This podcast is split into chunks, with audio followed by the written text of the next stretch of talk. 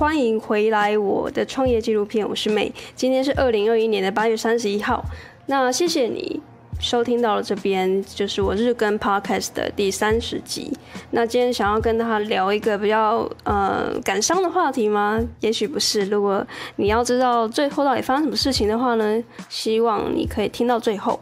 所以今天要跟大家说，日更三十天结束，请不要继续追踪。我的意思是什么？就是接下来会推出一个工作坊，然后是专门给内向者族群的。因为我知道内向者他们都非常优秀，内心有很多的想法，然后很专注。但是呢，唯一的小小的缺点就是我们比较没有办法站出来为自己发声。往往呢，我们都比较习惯幕后的，像行政工作啊，或者是比较是文书的处理。那过去的我确实也因为这个事情非常的困扰，因为我就想当业务。如果你有听前面几集的话，就知道说，其实我很想赚更多的钱，或者是甚至不要说那么市侩，我就是想要相对比较可以有时间自由的一个工作。那我也确实尝试过啦，因为我大学的时候有一个见习的机会，可以到生技公司去。跟着他们的业务去跑客户，然后我发现到哇，这个跑动的过程中跟就是很赶的，然后要跟客户赛跑的这个社交场合，我实在不是那么的喜欢。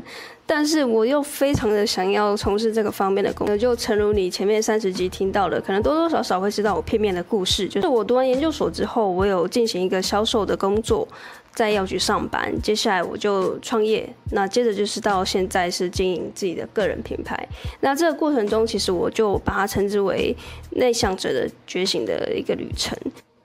我从以前幕后的工作，慢慢的。有了自信，然后走到了目前。我觉得这整个过程非常的不容易，都是因为我过去的创业伙伴他是相对外向的，所以他们带领着我去到目前的时候，我在接受荧光幕的那个刹那，我比较没那么害怕了。那我好像就发现到，哇，这原来就是我想要的。因为我其实是内向者，但是我并不想要一直躲在幕后，因为很多事情，我有很多的想法，我甚至想要出书，我想要讲 TED Talk，但是我想开演唱会。这些东西都是我在前面几集有说到的嘛，所以同等下来，我就会觉得这些事情如果我一直躲在幕后的话，我是做不到的，所以我必须要先踏出这样的舒适圈，然后跟大家说，其实。就算你是内向者，那又怎么样？你可以在你有精力的时候，或者是你把自己调整成社交模式的时候，把自己的状态用到最好，然后去跟这个世界对话。那我觉得这个最好的方式，其实就像我现在用这个 podcast 跟你说一个接触。然后我自己有我自己的网站嘛，我会写文章，然后我也有自己的社群，有读书会。那这些东西都是在创业的过程中，我发现到我以前不会的东西，但是后来我用自学的方式学会的。那这个过程中，其实呃绕了非常多的弯路。那那在这个过程中，其实我发现到这些非常多的能力同整起来，其实我并没有走得比别人轻松，因为我过去是念医学相关的科系。所以完全没有机会碰到电脑，或是资讯啊，或者甚至是商业行销的东西。所以这两年我一直在碰触这个东西，都是透过自学的。所以我希望将我现在学习到这所有的技能呢，就可以直接传授给接下来我要开工作坊的这些学员。你不用再去这边一块那边一块，然后可能有很多资讯是英文的，你又看不太懂。现在呢，我就是把它统整成一包。最精华的惊喜包工作坊给你，我就手把手的可以带领着大家，然后去创立自己的个人品牌。就算你是内向者，你也可以做到。因为就像我前几集说的，网络行销呢，它就像业务一样，二十四小时在帮我们招揽客户。而且第二个，我觉得最最主要的原原因，就是因为网络是未来的趋势，这个也没有办法否定的吧。其实就算我现在可能快接近三十岁。我可能是大学的时候才有所谓的 Line，但是你想哦，现在大学以前，甚至他现在已经国小、国中的这种小朋友，他算是网络的数位原住民，你知道吗？他们一生出来，或者是很小的时候就被喂养平板、被喂养手机，所以网络对他们说是就像空气一样自然。所以现在你可能还觉得说，在网络赚钱，或是在网络开商店，或是在网络搞一些有的没的，到底可不可行的时候呢？你如果错过最佳的时机，等到这些原住民都发现到这里的商机了之后，你可能要再上车已经来不及，因为那时候已经又在过饱和了。所以过去三十集，如果你有完整收听的话呢，我就是先感谢你支持我到现在。那接下来的所有的内容，我就会专门给内向者族群去告诉他们，他们其实很优秀。然后我会针对这以下五大原理去帮助大家去做一个加强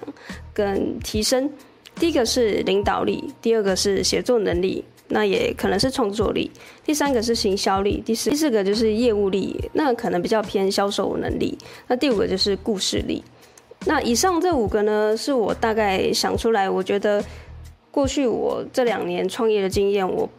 渐渐培养这些能力，我可以教授给大家的。那这些东西我有在一个社团叫内向者小剧场里面去做提问，那发现到大家其实对于这以上我刚才说这五个能力都非常的感兴趣。我发现到真的真的内向者最缺乏的就只剩表达的能力而已，就是站出来跟大家说他厉害在哪里，然后并且去行销销售自己的东西。如果这东西